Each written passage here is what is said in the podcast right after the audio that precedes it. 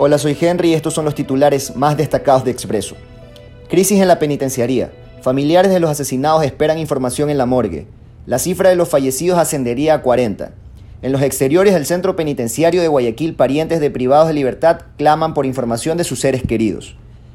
Agrocalidad asegura que existe un riesgo potencial de que el fusarium del banano entre al Ecuador. La Agencia de Regulación y Control Fito y Sanitario ha emitido recomendaciones para disminuir los riesgos en la frontera con Perú.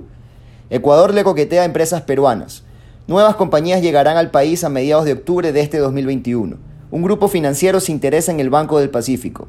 Y en deportes, Barcelona versus Flamengo, la última esperanza. El ídolo puede volver a una final de Copa Libertadores, pero deberá dar el batacazo copero. Flamengo tiene la serie 0-2 de su lado. Estas y otras noticias en expreso.es.